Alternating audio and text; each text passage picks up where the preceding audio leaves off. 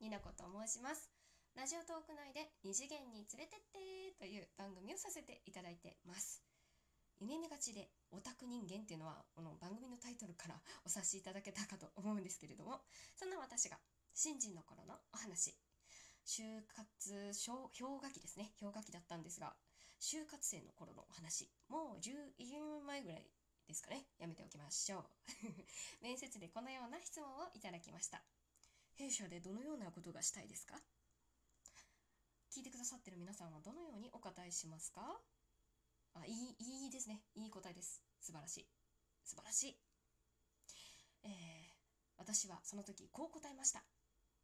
褒められたいです。そうですね。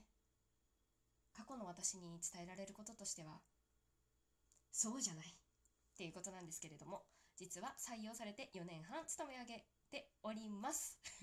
奇跡。最後まで聞いていただいてありがとうございました。それではまた。